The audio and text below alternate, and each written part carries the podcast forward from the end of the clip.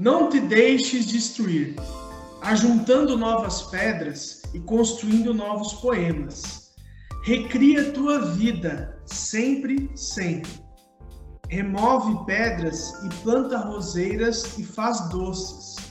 Recomeça, faz de tua vida mesquinha um poema. E viverás no coração dos jovens e na memória das gerações que hão de vir. Esta fonte é para o uso de todos os sedentos. Toma a tua parte. Vem a estas páginas e não entrave seu uso aos que têm sede.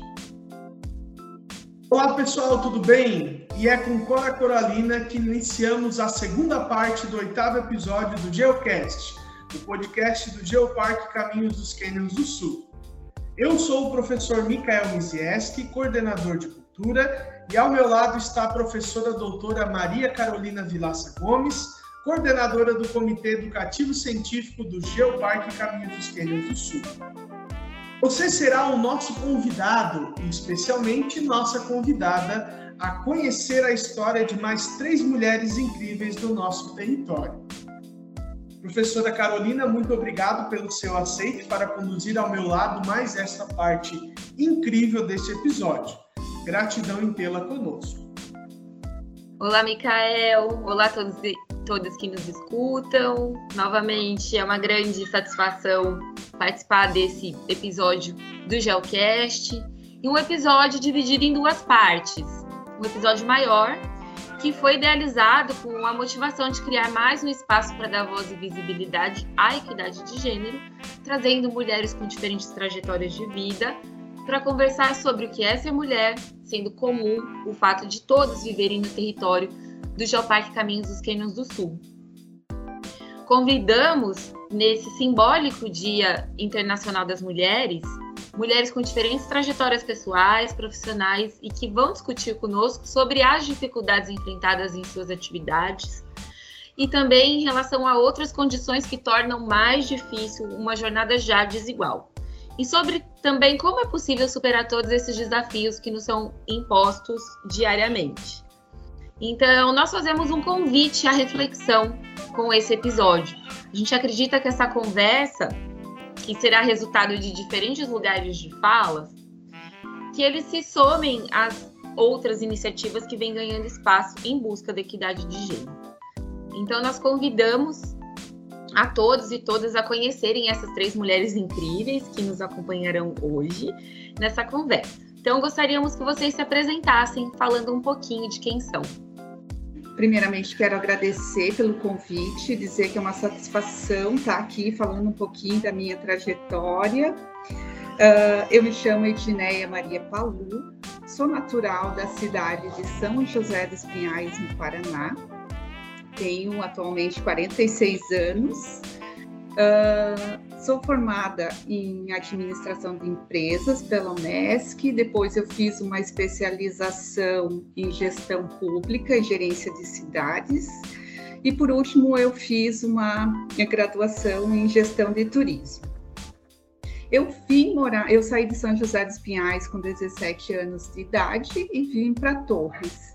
Chegando em Torres na época, há quase 30 anos atrás, não tinha muitas oportunidades e logo em seguida abriu um concurso no município de Torres. Na época, eu com 18 anos pensei, o que, que eu vou fazer? Fui lá e escolhi o que tinha mais vagas assim no concurso, era auxiliar de creche. Eu disse, é aqui mesmo que eu vou trabalhar. Nunca tinha cuidado de criança, assim, mas eu fui, né? Estudei bastante, e passei, então, tive a sorte de passar num concurso com 18 anos de idade. Fui trabalhar na creche Salinas, que eu amo de paixão. Trabalhei três anos lá cuidando das crianças do berçário. Foi uma experiência incrível, um baita desafio. E logo em seguida, ali uns dois anos depois, surgiu um outro concurso, também para o município de Torres. Eu acabei é, passando para assistente administrativo, que é o meu cargo atual até hoje, e depois dali eu construí toda uma trajetória dentro do município de Torres, passei como diretora de projetos, atualmente sou diretora de turismo. Uh, e assumi uma série de funções. Trabalhei 18 anos consecutivos na Secretaria do Planejamento e agora já faz uns cinco anos aí que estou na Secretaria de Turismo. Foi uma baita experiência. Foi na Secretaria de Turismo que eu comecei a trabalhar junto do Geoparque.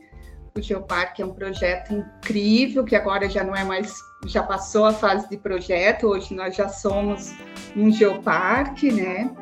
e que é uma satisfação imensa trabalhar nesse território. E essa é um pouquinho da minha trajetória. Primeiro, também agradecer o convite de vocês. Quero parabenizar especialmente o Mikael por estar conduzindo esse bate-papo todo.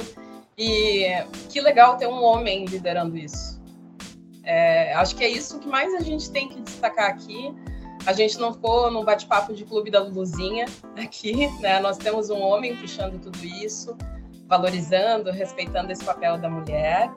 E muito obrigada também, Carol, né, por estar junto nessa iniciativa. E que bom a gente poder hoje estar do lado de cá, né? Geralmente a gente está, é, eu como, né, como responsável pela comunicação do Geoparque, acabo ficando nos bastidores, na produção, no pós, depois, né, no, no podcast, ajudando a fazer a divulgação. Hoje, que bom poder estar aqui também experimentando e sendo uma convidada do Geocast.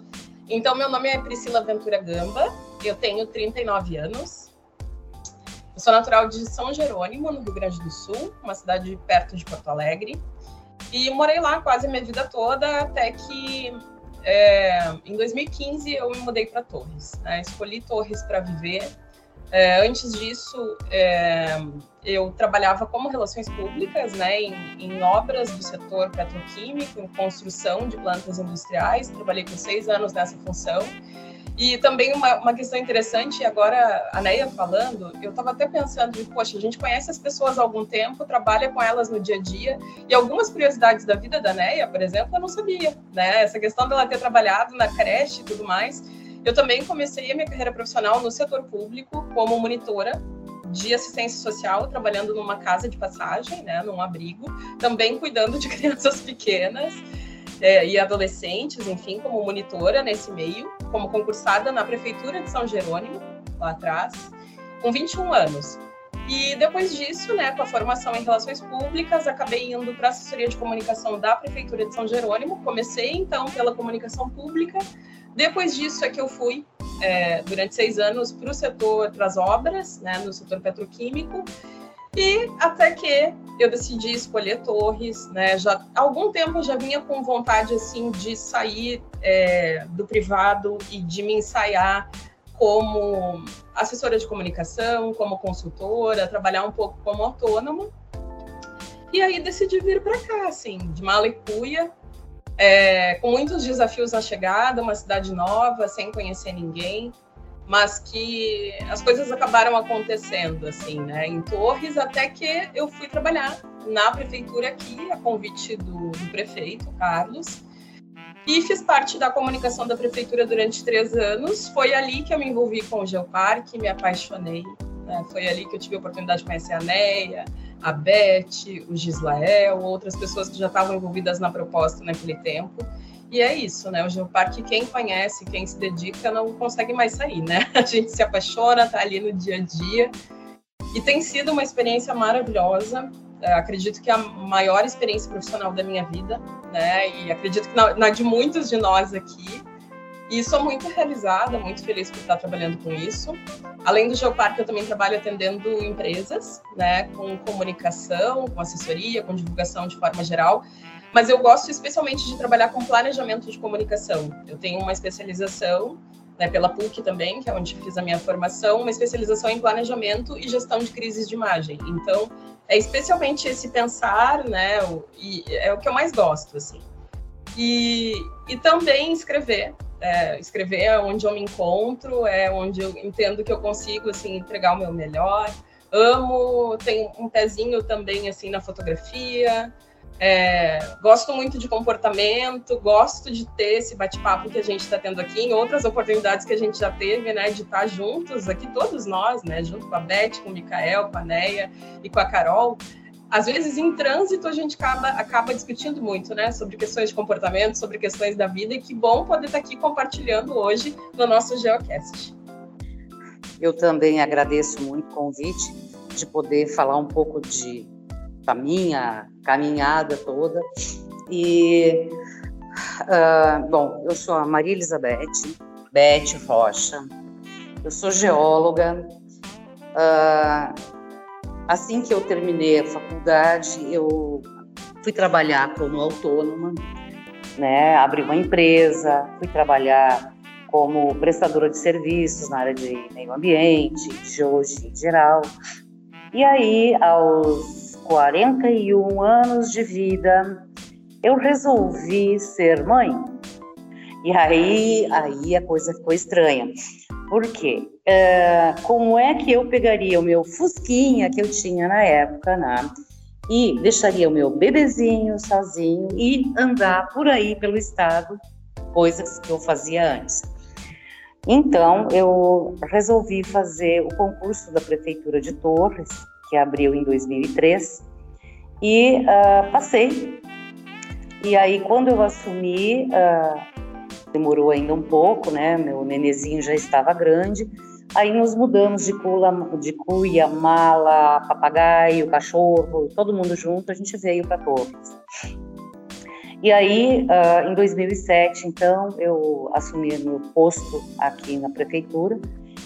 E por causa disso, eu descobri o então projeto Geoparque e comecei a participar, né, da, de todas as tratativas da época.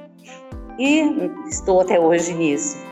Então, assim, eu sou geóloga, uh, tenho, atualmente tenho 61 aninhos, sou a vovó da turma aqui.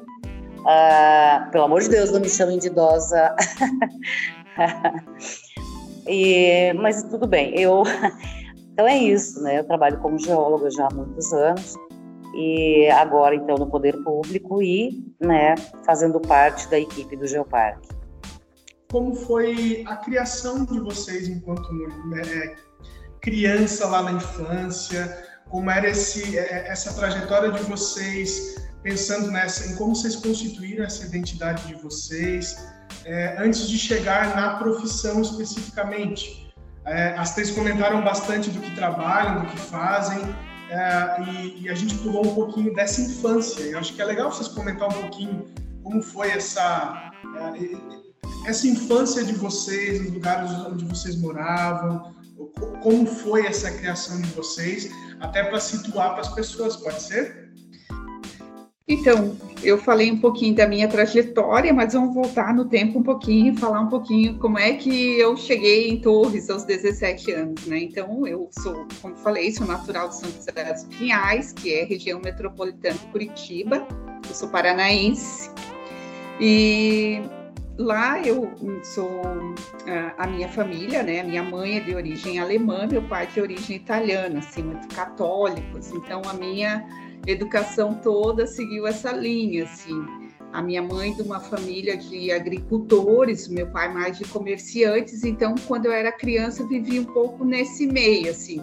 Quando eu estava na casa dos meus avós paternos, eu vivia bem na agricultura. Eu lembro assim que na casa do meu avô não tinha luz, uh, uh, a roupa era lavada na beira do rio, tinha uma série de coisas que hoje eu falo para minha filha e ela fica me olhando com uma cara de espanto, assim, meu Deus, que mundo era esse, né? Mas era bem isso, e era muito legal, eu adorava ir para a agricultura com meus avós, capinar, comer a marmita lá na beira da roça, e isso foi tão bacana, porque hoje eu vejo assim a diferença que isso tudo fez na minha vida, né? Quanta coisa eu consigo compreender. Né? Eu sei de onde vem a comida que a gente bota na mesa, né? Eu sei que o leite não sai da caixinha do supermercado. E eu morei muito mais próximo dos meus avós paternos, que daí já era mais próximo do centro, assim mas era assim o nono, a nona, então tinha aquela coisa do comércio, né? Eu não cheguei a acompanhar quando eles tinham armazém, mas é, ainda estava muito presente aquela fala, né, de ser comerciante, e, e aí, assim, aprendi muito da culinária da nona, o risoto, a macarronada, a maionese, né, eu sinto falta muito disso, assim, daquele tempero da nona, que nunca cheguei nem perto, né, nunca vou chegar, mas eu sinto até hoje, tem essa memória afetiva. Então, assim, cresci no, nesse meio, era assim uma família né que não tinha grandes condições então a gente passou por algumas dificuldades estudei sempre em escola pública né ia a pé para a escola quando era criança e tudo assim mas eu acho que tudo isso serviu para fortalecer e para eu ter a personalidade que eu tenho hoje assim né então eu tenho muita gratidão pelo que passei e por onde cheguei, porque acho que tudo isso serviu para construir esse caminho, assim. Então, muito bacana. Claro que na época não valorizava tanto, hoje eu valorizo muito mais, né? Diz que a gente só valoriza os pais depois que a gente tem filhos, e isso também é verdade, não que só valoriza, mas a gente passa a entender algumas coisas, né? E, e apesar de todas as dificuldades que foram passadas, me tornei o que eu sou hoje, assim. Então, sou muito feliz assim com o meu histórico, né? Muito feliz mesmo. Eu já estou emocionada aqui só de ouvir a pergunta depois da fala das colegas, já já tá dando um nozinho na garganta aqui. Mas vamos lá, então. Né? Eu fui criada nessa cidade de São Jerônimo, que é uma cidade muito pequena, assim, uma cidade muito gostosa de morar, típica do interior, com muita segurança, com muita tranquilidade. É uma cidade de 20 mil habitantes, muito perto da capital, mas com aquele ar de interior, onde todo mundo se conhece, onde os vizinhos cuidam uns dos filhos dos outros, né? Então, assim, é a típica realidade que a gente vive muito em alguns municípios até do Geoparque, né? É algo muito típico, assim. A gente brincava na rua também, tinha uma, um, um, grupo de amigos muito sólido, né? De ter amigos que, que estudaram juntos uma vida inteira, desde o jardim de infância na escola pública, né? Então também assim, eu tenho um irmão de que é um ano e quatro meses mais velho do que eu. É, e o meu irmão sempre foi meu grande parceiro nisso, em escola e tudo mais. Então nós vivemos muita coisa juntos nessa infância, né? Com... E aí eu acho que a gente já começa a falar um pouco sobre mulher também, né? Porque já naquela infância é, a gente convivia, assim, né? O grupo das meninas, o grupo dos meninos. Ontem eu ainda li um pouco, né, sobre a questão das festas, né? Dos meninos de um lado, as meninas do outro. As meninas levam o, levam o, o bolo, o doce e os meninos levam a bebida, né? Então acho que essas, essas referências todas assim da, da, do encontro, do aniversário ou da festinha de início da adolescência na garagem de casa. Então assim nós vivemos muito isso porque era era eu e o meu irmão. Então, os meus pais sempre foram muitos tios de todo mundo, assim, sabe? De fazer tudo pelos filhos para viver, para estar tá debaixo da asa, para estar tá ali observando, para não deixar para rua, para não deixar se envolver com coisa ruim, né? Então, sempre foi, sempre foi muito isso, assim. É, tive muita presença dos meus avós, tanto paterno quanto materno, né? Hoje eu tenho, eu, eu tenho uma avó que ainda é muito presente na minha vida, que é a minha avó materna, e tem muito essa, essa convivência afetiva, como a Neia estava falando, né? Da, é, acontece tudo, aquelas famílias onde acontece tudo ao redor da mesa, né? Que se reúne para comer, se reúne para. As, as, discussões acontecem em volta da mesa, os encontros, gargalhada, tudo acontece, as decisões acontecem em volta da mesa, né? Isso é típico dessa, né, dessa família italiana também, com mistura do alemão, com mistura do né, do indígena também que tenho por parte da família do meu pai. Então é, é uma sempre foi assim é, foi uma presença de muito afeto, de todo mundo morando junto, muito alinhado, todo mundo na mesma rua, família na mesma rua, de conviver com o tio, com, né, a família sempre foi muito de estar ali. Então, isso na minha vida, de me mudar para Torres, foi um grande desafio. Né? Primeiro, por sair, por por pegar uma distância de toda essa realidade que também é tão afetiva, que, que é tão carinhosa e que é parte da gente, né? Que é quem nos construiu. E que hoje eu consigo conviver super bem, mas que o início não foi difícil. não foi fácil, né? O início não foi fácil. Mas, assim, o que que isso contribuiu, falando um pouquinho ainda do que isso contribuiu para minha profissão hoje, eu me lembro muito, assim, que na escola eu sempre tive, e durante a minha infância, eu tive uma infância assim, muito aberta à fantasia, ao colorido, arte, ao espaço de achar que eu era Xuxa, sabe? De cantar, de dançar de, de assim admirar os concursos de Miss, né? Uma infância nos anos 80, né? Então tem muito assim, todos os álbuns da Xuxa tinha que ter a bota branca, tinha que ter o microfone colorido. Então eu vejo muito a presença disso na minha vida. Né? E aí depois, ali no final de, da infância para adolescência, eu fui prenda de CTG. Então foi onde eu tive a oportunidade, que era o meu concurso de Miss, né? Que aí, só que não era pela beleza, a gente tinha que, que demonstrar algumas habilidades, tinha que cozinhar, tinha que fazer artesanato, tinha que declamar, tinha que dançar, é, cantar, tudo isso. Então, assim, foi aquele momento da minha vida onde eu consegui também extravasar tudo isso e viver. São coisas, referências, memórias que estão muito presentes na minha vida até hoje. Assim, e que fazem hoje e que agregam ao meu trabalho. Acho que trouxe uma sensibilidade, trouxe uma criatividade que está aqui até hoje, graças a Deus. Uh, bem, eu não falei antes, né, mas eu sou, eu nasci, né, sou natural de Estrela, no Rio Grande do Sul, uma região tipicamente colonizada por uh, pessoas de origem alemã. A minha família, basicamente, é de origem alemã, com um pé também em Portugal. Então, é português com alemão. Uh, a cidade pequena também, né? Todo mundo se conhecia. Eu era muito tímida, é, eu acho que quem me conhece hoje deve perceber assim que, nossa, como ela é tímida hoje. Mas eu era muito tímida e aí eu comecei a buscar. Uh, ah, outra, assim, a gente tinha, não, não existia uh, diferenciação, ou melhor, nas brincadeiras. Nós tínhamos um, um grupo de crianças do bairro que era uma mescla, eram meninos e meninas, era tudo igual, não tinha diferenciação nenhuma então, desde pequena eu não via essa essa diferença. Na própria escola, né, era todo mundo junto, uh, mas era uma escola, era escola uh, particular, porque a minha mãe batalhou muito para que a gente estudasse nessa escola. E então assim as minhas amizades elas perduram até hoje, fazem sete anos. Que os meus coleguinhas do meu prezinho quer dizer, eu tinha seis aninhos e os colegas também, o pessoal uh, resolveu procurar né, os colegas. E hoje a gente tem um grupo, praticamente todo ano a gente se reúne lá em Estrela, né, e tem gente espalhada pelo mundo inteiro, e com direito à professora do pré, né, esse, esses encontros. E é, foi muito engraçado, né? Foi muito legal a gente se, se encontrar depois de tantos anos, depois de 50 anos, né? Ou mais. Uh, a gente parecia assim ser os melhores amigos do mundo desde sempre, né? Todas aquelas briguinhas, aquelas coisinhas de criança, ninguém mais lembrava. Então foi a coisa mais incrível, né? Que eu que eu vi. Bem, mas aí então, infância adolescência, passando naquela cidade, eu era muito tímida e aí eu busquei um. Pensei, não, eu não posso continuar desse jeito, eu tenho que dar um jeito na minha vida.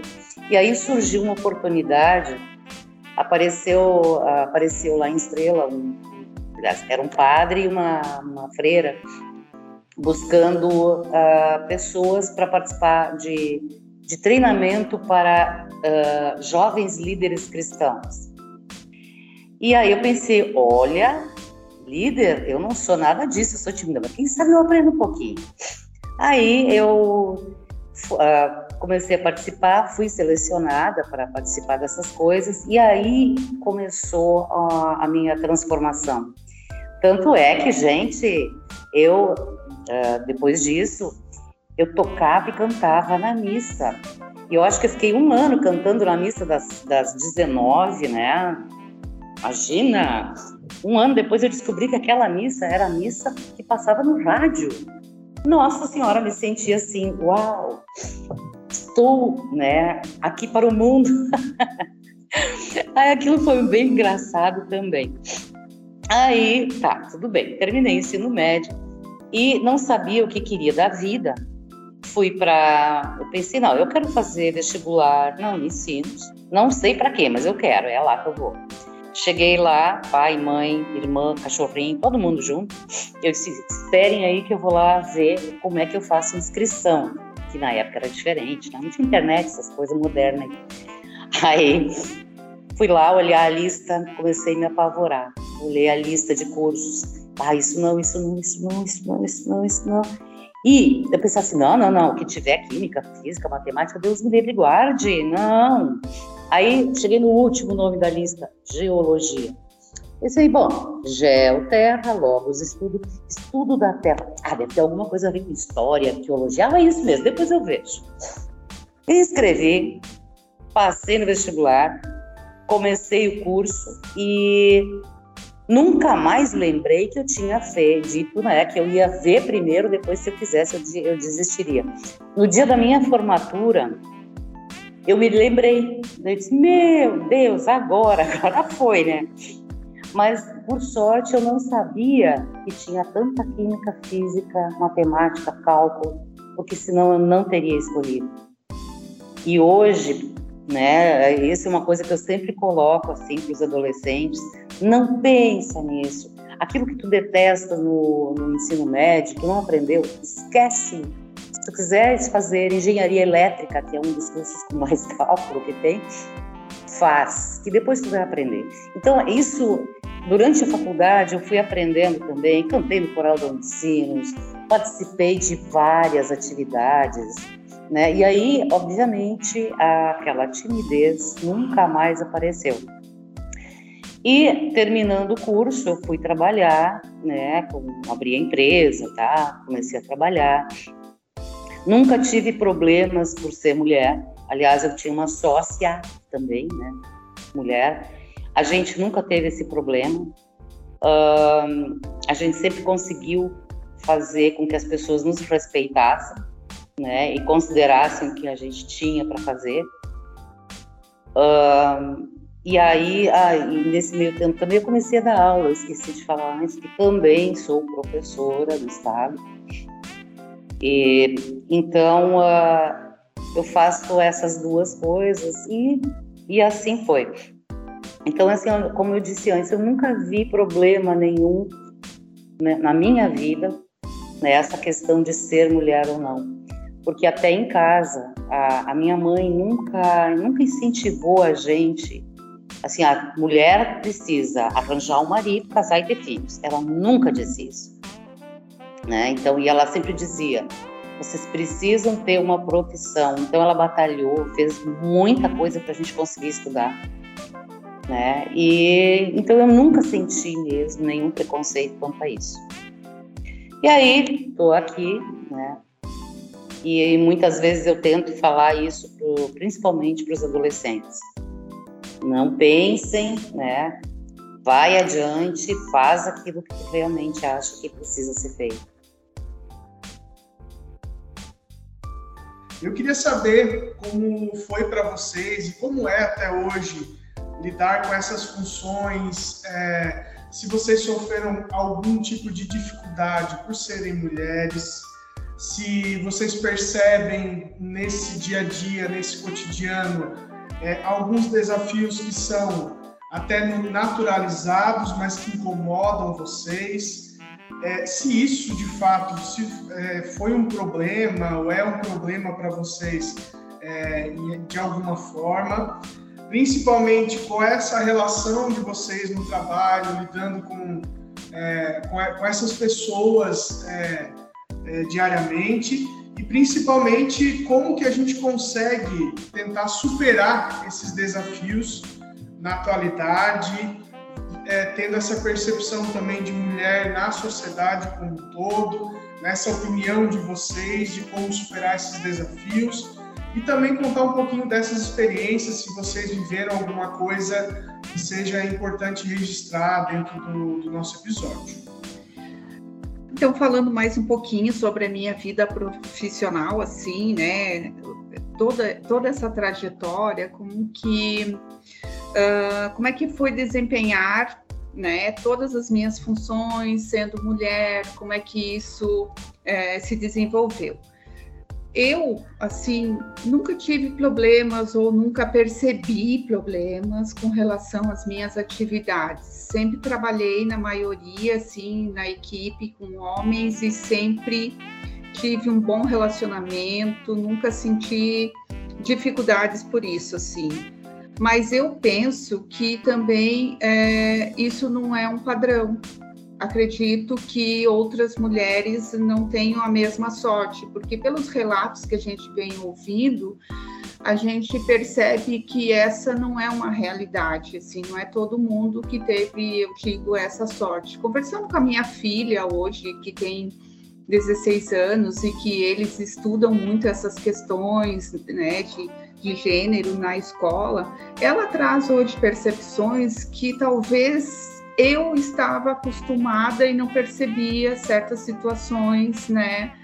Para mim, talvez algumas coisas eram naturais que para hoje já não são mais. E que bom que está mudando essa percepção. Acredito também que eu não tive muito problemas, porque eu tenho hoje a noção de que o meu perfil por eu ter trabalhado bastante com homens e, e por ter que enfrentar vários desafios na minha vida, eu também tenho um, per, um perfil um pouco mais agressivo, não sou aquela pessoa feminina, delicada, né? Então, talvez isso, uh, esse, esse perfil se tornou em função talvez até inconsciente de ter que lidar com algumas situações que demandavam assim é, se posicionar né? Então hoje às vezes eu brinco que eu sou meio ogra, que eu sou meio grossa, que eu falo alto, que às vezes eu tenho que me policiar. Talvez por isso eu fui eu fui me posicionando dessa forma para poder vencer os obstáculos e talvez não sentir as diferenças, né? Mas como falei, assim, eu hoje tenho a consciência de que essa não é a realidade de muitas mulheres lá fora. Mas enfim, na minha vida eu não tenho nada a relatar assim que diga que isso foi um problema para mim, graças a Deus. É, eu também entendo que que eu não não represento assim, né, a voz de outras mulheres que que por sua profissão já é, vivem situações muito desafiadoras assim, né? Acredito que para mulheres que são é, que vivem uma profissão que é essencialmente masculina, né, que tem muitos mais, muito mais desafios, que tem muito mais, muito mais questões aí para trabalhar, né? Mas eu assim, eu, a minha posição é um pouco ao contrário, porque numa turma de 30 alunos de RP tinha dois homens, né? Então tinha uh, 28 mulheres, então acaba que o perfil de relações públicas é muito feminino, né? É, por trabalhar com eventos, por trabalhar com, é, com planejamento, com comunicação, com assessoria de comunicação, acaba sendo uma figura muito feminina. Assim. Mas, é, enquanto é, sempre que eu trabalhei na comunicação pública, eu também não via isso, né? Não via, porque eu acho que é, esse papel feminino acaba tendo um papel muito forte de assessoria, de, de, de, execução dentro das prefeituras, dentro dos órgãos públicos. Acaba tendo, sim, é, porque tem essa porta de entrada que é o concurso, né? Ou porque se destacou e vai, de alguma forma, ser contratada para desempenhar tal função. Então, eu não via muito isso. Mas, quando eu trabalhei é, no meio da construção, é, eu não tinha aquela visão naquele tempo. Né? Hoje eu tenho de algumas questões que eu sofri e que não percebia como desafios, né? É, por piadas que houve nesse meio, é um meio um pouco mais primitivo, mais bruto, né? É 97% de trabalhadores homens, né? Em todos os níveis, eu não estou falando da mão de obra, né? Mais do ajudante, enfim, não, estou falando de cargos de gerência, de muitas vezes que que a gente está numa posição um pouco mais abaixo e acaba dando risada das piadas, né? Acaba levando de uma forma leve para não entrar, na, né? Acaba sorrindo amarelo, mas que hoje talvez eu interpretaria de uma outra forma, né? E hoje daria publicação em redes sociais e hoje daria denúncias né, de assédio moral e de tudo isso, mas que naquele, naquele meio, naquele momento, isso não era falado, né? Mas que eu acredito que é algo típico de ambientes que às vezes são essencialmente masculinos, né? A gente precisa e tem muito a, a evoluir ainda. É, nesses espaços onde tem a mulher, né? De ser mais respeitada, de ser mais ouvida. Um outro desafio também que aí eu vi em diferentes momentos da vida é que, sim, uh, a gente tem uma forma de reconhecimento um pouco menor do que posições masculinas, né?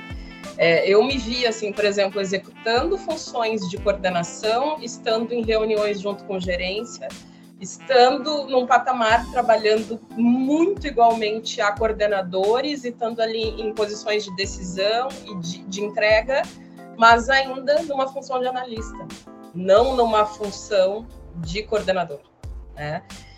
Então, assim, é, a gente vai, vai olhando para esses desafios de outra forma. Hoje eu consigo olhar para isso, mas naquele momento não, por ser jovem, né? Talvez não respaldada naquele lugar, naquela, naquela, naquele espaço, naquela voz, né? Então, é, isso sim, acredito que são alguns desafios, mas hoje, aí vamos trazer para hoje, né? Hoje no Geoparque eu não sinto de forma nenhuma isso, acho que muito pelo contrário. Me sinto muito à vontade tendo mulheres junto e liderando, e cada uma na sua área, a gente se complementando a gente sabendo que cada uma tem as suas habilidades de comportamento, suas habilidades intelectuais. Acho que aqui é uma equipe muito legal, porque a gente sabe que a gente se equilibra de alguma forma, né, junto com os homens, e é isso que é mais legal. A gente tem na equipe muito claro qual é o perfil de cada um, né? Um amacia, é, o outro vai lá e, e, e fala mais alto, né? o outro faz carinho, o outro tem a postura para isso, um é mais tímido, o outro fala mais, e é isso. Eu acredito que a, que a forma de a gente lidar com todos esses preconceitos que ainda existem com a mulher, em relação à mulher, é assim, é se unindo, né? Ninguém faz isso sozinho. E não é só mulheres juntas, é mulheres junto com os homens. Então é isso. Bom, Uh, eu concordo com tudo que as gurias já falaram também. Uh, é, só que assim, eu vim de um curso que na época era essencialmente masculino. Né, e eu só, de novo, só fui descobrir isso né, estando lá. Então, era assim, turma de 40 alunos, tinha o quê? Duas, três gurias. Né? De resto, era só uh, os caras. E aí, uh, eu, com muita vergonha ainda, então, assim, eu, para conseguir, para não ficar tão, né, com aquela cara de quem não sabe de nada, eu fazia cara de quem sabia de tudo. Né? Eu, é, eu fazia cara assim de quem, nossa, dava aquela risadinha, e eles achavam que eu era muito esperta. Né? Eu não entendia nada do que eles falavam, nada. Mas, bem, e aí eu fui aprendendo. É, eu, como eu disse antes, eu nunca tive problemas, né, de de ser assim, uh, quer dizer, relevada, né, ou coisa do jeito, não. Né? Os, os, os meus colegas sempre foram muito colegas, eu aprendi muito com eles, né, Daí, já na parte de, de trabalho, né, quando eu comecei como profissional, uh, eu nunca esqueço de, de um cliente, uh, ele nos procurou para fazer um trabalho de ambiental lá, e ele ficou de dar resposta. Primeiro te deu orçamento. Aí alguns um tempo depois ele me liga e diz: "Olha, eu resolvi fazer com vocês". Porque a, a resposta de vocês foi ele perguntou: uh, quanto tempo vai demorar para sair a licença? E aí eu disse: eu não sei. O meu trabalho eu faço em duas semanas. Agora, o que depender dos outros eu não sei. E ele disse que a maioria dos dos homens que ele tinha procurado, disse: Não, a gente dá um jeito, a gente paga, não sei o quê. E ele disse: Vocês não fizeram nada disso. Vocês foram bastante honestas e eu vou fazer com vocês. E assim foi. Então, uh, e mesmo a relação dos clientes conosco sempre foi muito tranquila. Uh, e a, é claro, de repente, eu nunca, nunca fui chefe, nunca quis ser chefe também né? Mas uh, eu sempre, as minhas opiniões sempre foram muito importantes, né? Naquilo que me compete, claro.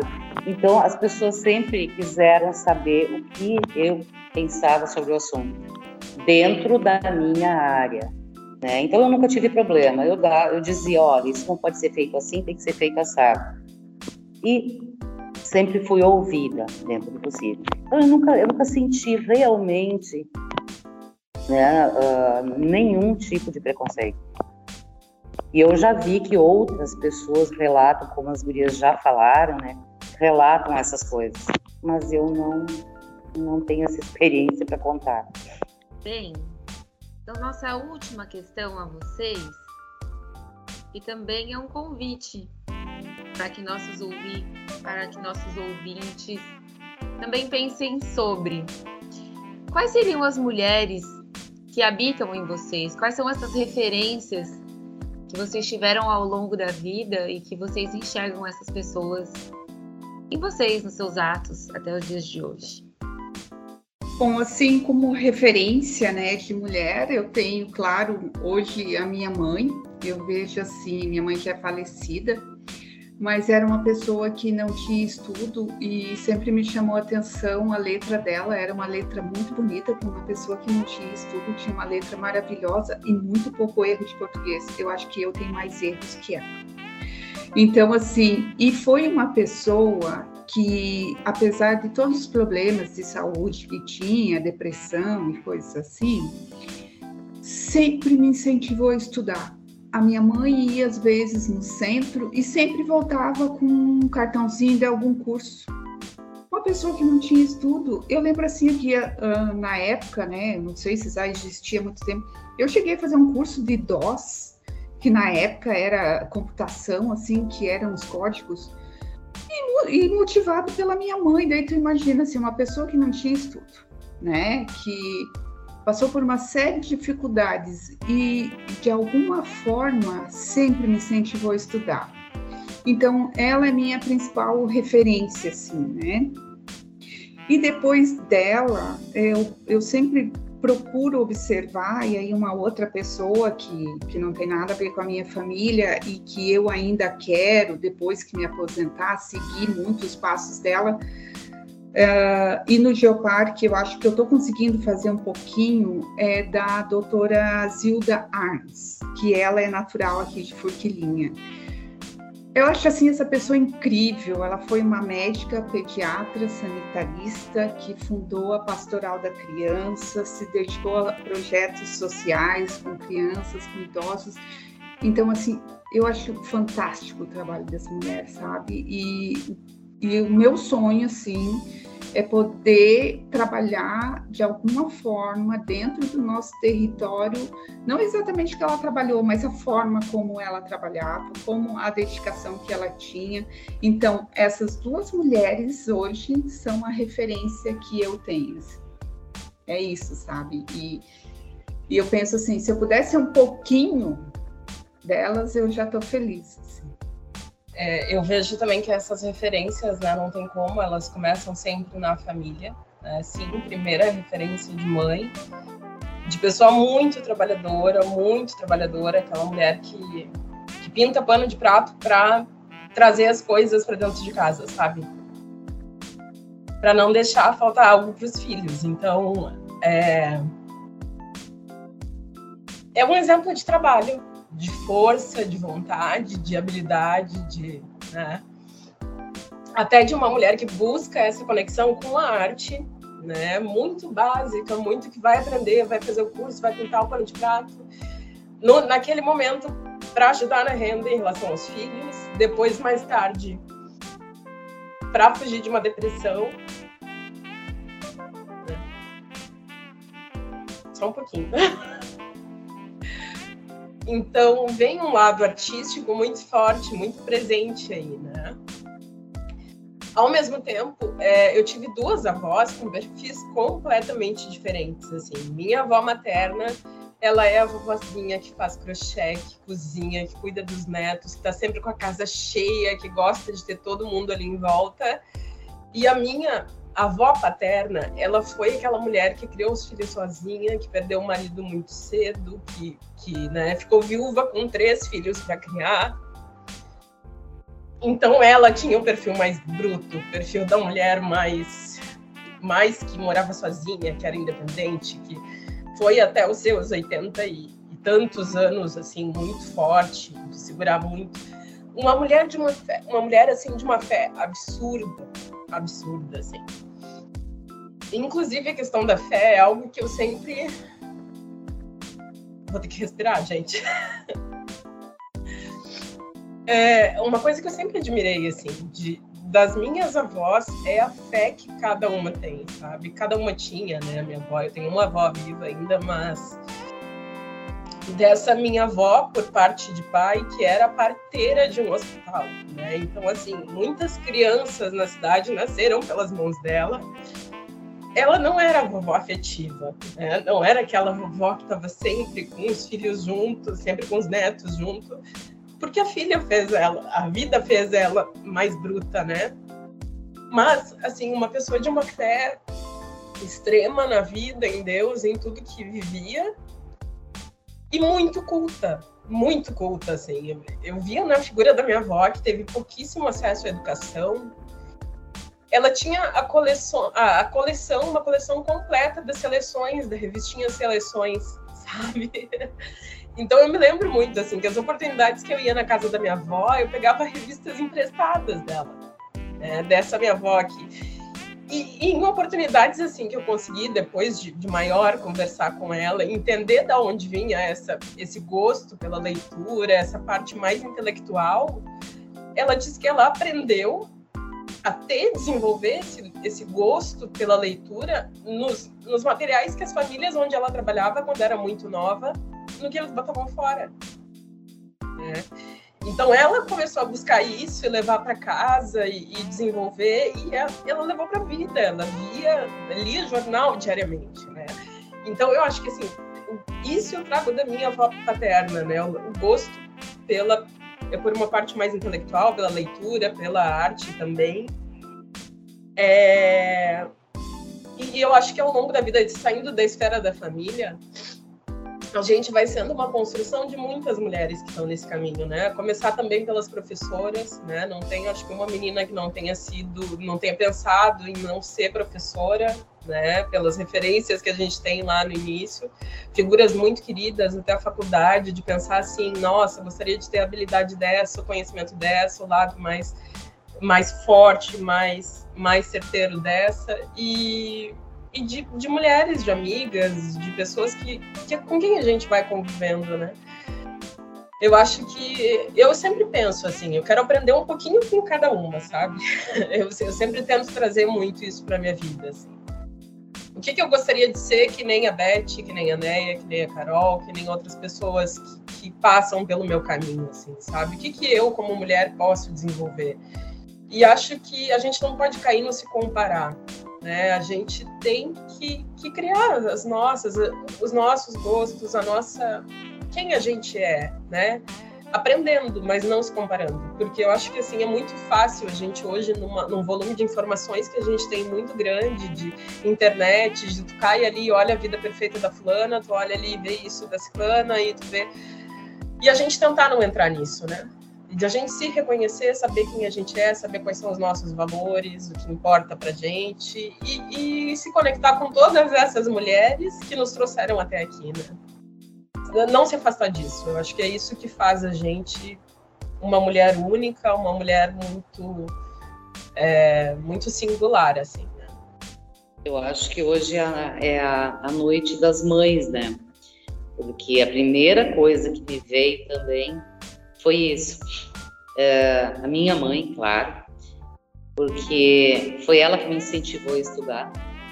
E ela fez de tudo para que a gente estudasse. Ela nunca interferiu na escolha, nas escolhas da gente, né? E então assim, ela sempre fez de tudo, trabalhava bastante. Claro, ela trabalhava em casa, mas ela sempre, sempre uh, tentando se atualizar. Ela também não tinha tanto estudo, mas ela lia muito também tinha uma letra linda, né? e, uh, e outra foi a minha avó materna. Ela também tinha pouco estudo, obviamente, lá do interior, morando na cidade, né, com a família, tudo agora depois, né, mas ela lia. Meu avô tinha uh, uh, assinatura de revistas da Alemanha e a minha avó lá do interior, falando aquele o alemão, o dialeto, ela lia a, aquelas, aqueles jornais, aquelas revistas. Então ela estava sempre também atualizada. E a postura dela gostava muito, eu achava assim o máximo.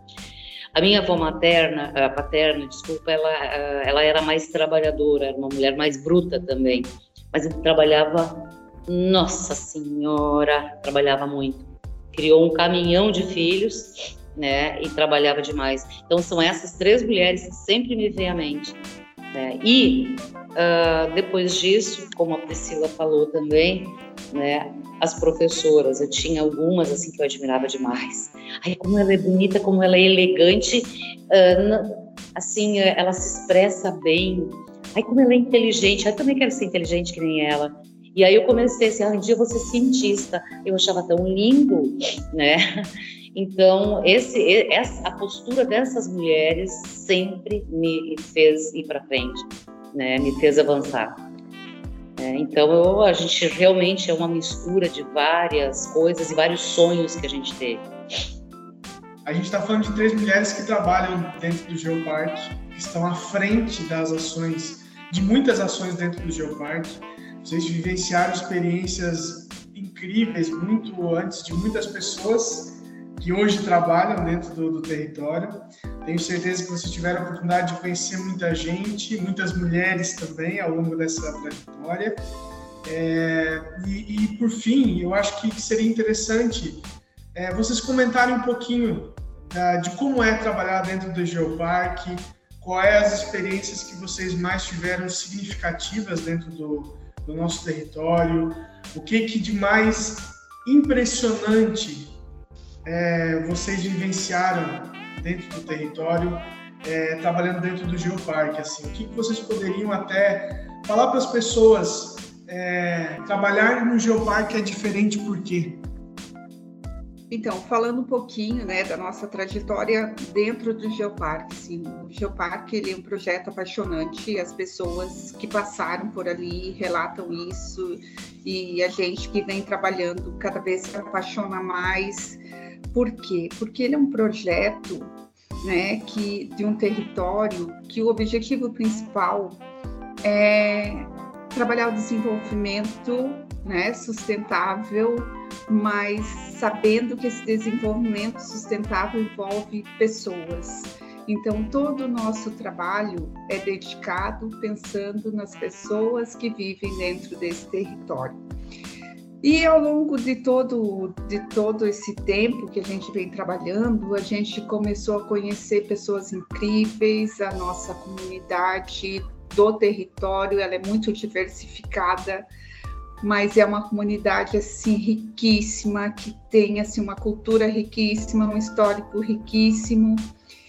E eu acho que o que foi mais apaixonante nisso tudo foi quebrar paradigmas. A gente passar a trabalhar de forma integrada.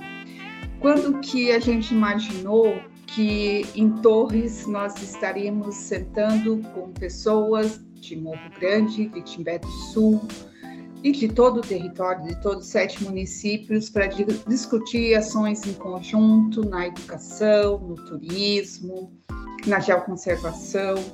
Então, assim, hoje a gente sabe que tem muitos desafios ainda que nem todo mundo ainda pensa dessa forma, mas hoje nós já somos um território, uh, muitas pessoas já trabalham nesse território como se ele não tivesse divisas, né? E, e é isso, assim, trabalhar pelo desenvolvimento de todos, assim, o que, que Torres pode contribuir com os outros municípios, o que, que os outros municípios podem contribuir com Torres, e, então, isso é fantástico. E, e hoje ainda a gente estava conversando um pouco sobre que tem uma atração tão forte, porque quando surge uma demanda né, dentro do, do Geoparque, logo aparece alguém é, se propondo a auxiliar, ajudar. Então, assim, eu acho que é um projeto que ele converge tanto para o bem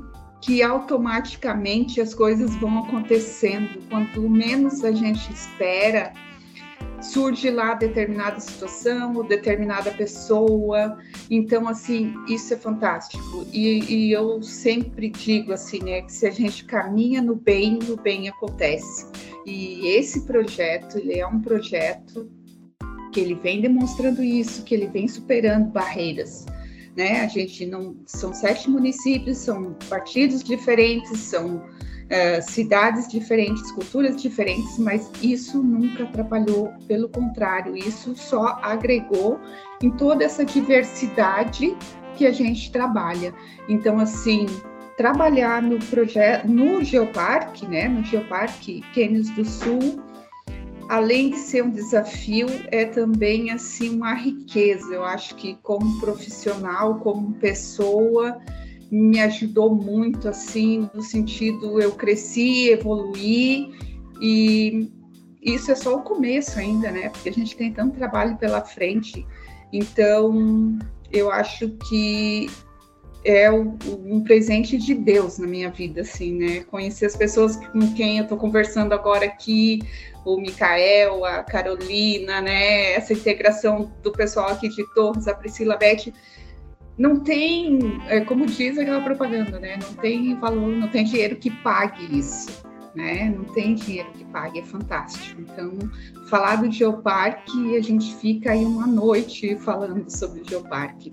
E como tem uma frase da Zilda, né, que eu estava falando que eu gosto muito dela, ela sempre eu tenho uma frase dela e que eu acho que isso se encaixa muito com o Geoparque, que é: não se enganem, uma gotinha no oceano faz sim muita diferença. E quanto o Geoparque vem fazendo a diferença nessa nesse território, né? Então é fantástico. Uau, né?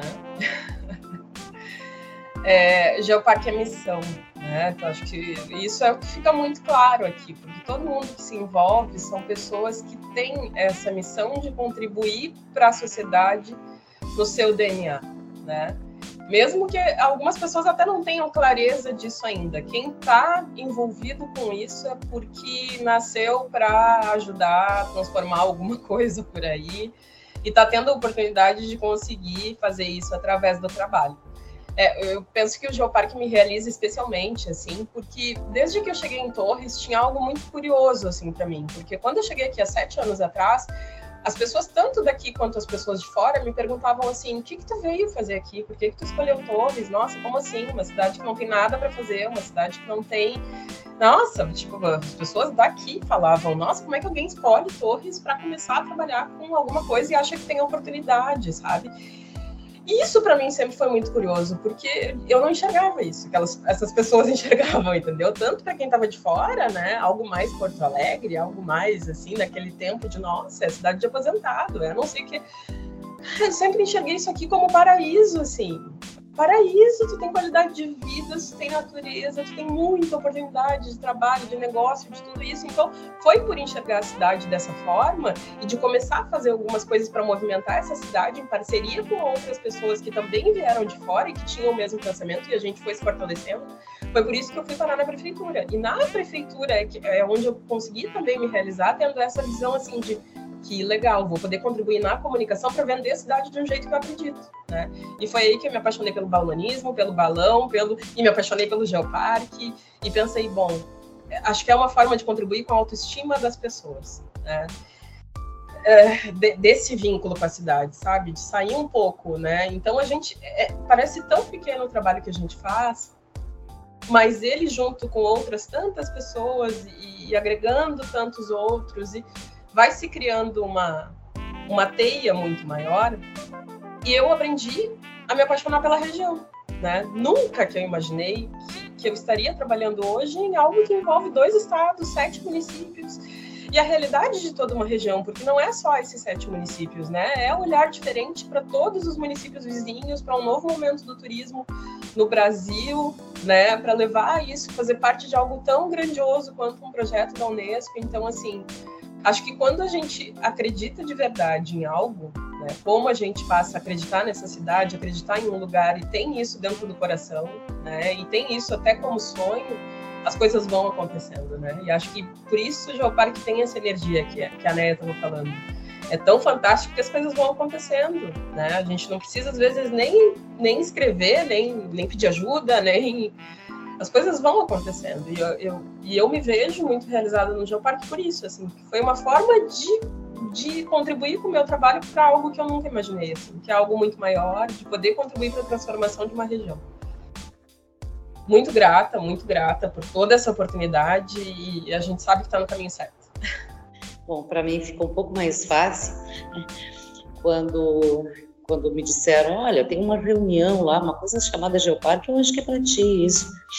quando eu vi, quando eu comecei a entender o que era, eu disse: meu Deus, era tudo que eu precisava. Porque, gente, eu aprendi geologia na, na escola, mas eu preciso fazer algo para uh, trazer, mostrar isso para as pessoas. E quando eu começo a falar de geologia para algumas pessoas, começo a mostrar algumas coisas, e vejo aquele brilho no olho das pessoas. Nossa, mas eu nunca tinha pensado nisso. Gente, assim, ó, divulgar a minha profissão num projeto desses é muito diferente. Né? É, é, é a, Carolina deve saber bem do que eu estou falando também, né? Porque a gente é de áreas afins, mas é uma coisa muito, muito, muito maravilhosa. E aí eu sempre usei, uso, né, uma frase porque é que o geoparque ele ele está baseado na geologia. Começa pela geologia, né? Ah, tem geologia legal? A gente tem uma história geológica para contar para o mundo? Sim. Então, vamos embora. Tem gente morando aí, tem gente para trabalhar.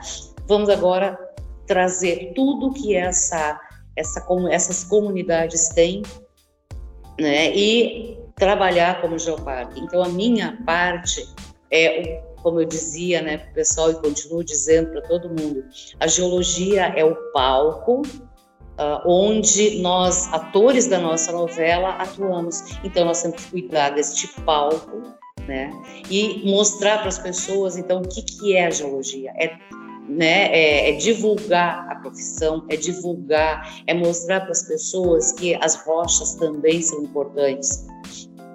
E uh, como eu também sou professora do Estado, eu às vezes me perguntava, gente, mas eu ganho tão pouco aqui no Estado, o que, que eu estou fazendo aqui? Até que eu me dei conta de que a gente precisa compartilhar o conhecimento da gente com as outras pessoas, né? Então, é essa a minha função como professora. Não é só dar aula de química, de física, não. É, é falar de tudo o que tem ao nosso redor. Nós moramos numa cidade assim, por que, que ela é assim? Que, que isso tem a ver com química e física? Né? Eu coloco muita geologia nisso também. Então, assim, ó, é, é o Geoparque veio para fortalecer muito mais aquilo tudo que eu já sonhava. É transmitir conhecimento, é compartilhar o meu conhecimento né? E aí, junto com essa, essa equipe com qual a gente trabalha, a gente troca as figurinhas. É muito bom eu saber da cultura, da história, da, da biodiversidade, de como se faz a gestão de um território, de como é feita a questão da divulgação. Isso eu acho que não tem preço mesmo. Né? E conhecer as, as realidades de outros geoparques do mundo, ver como eles trabalham, ver que existe muita gente envolvida nisso, né? E a gente poder fazer parte, né, de algo tão grande assim, realmente não tem, não tem preço mesmo.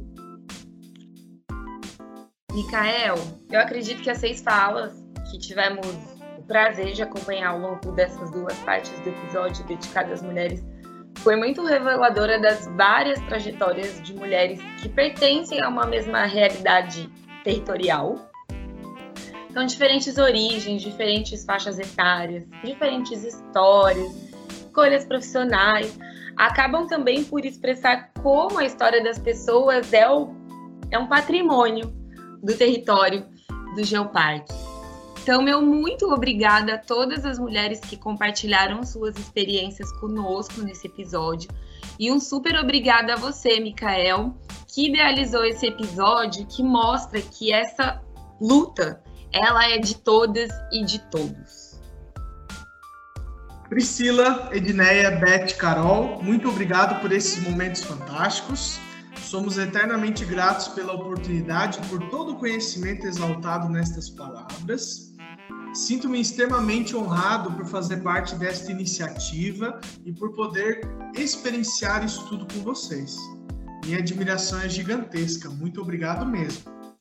E a você, mulher, o nosso eterno perdão. Como disse Cora Coralina no início desta conversa, não te deixes destruir. Recria a tua vida sempre, sempre. Removes pedras, planta roseiras e faz doces recomeça. Feliz Dia da Consciência Internacional da Mulher. Que esta data não seja só uma data, e seja um eterno recomeço. Até a próxima!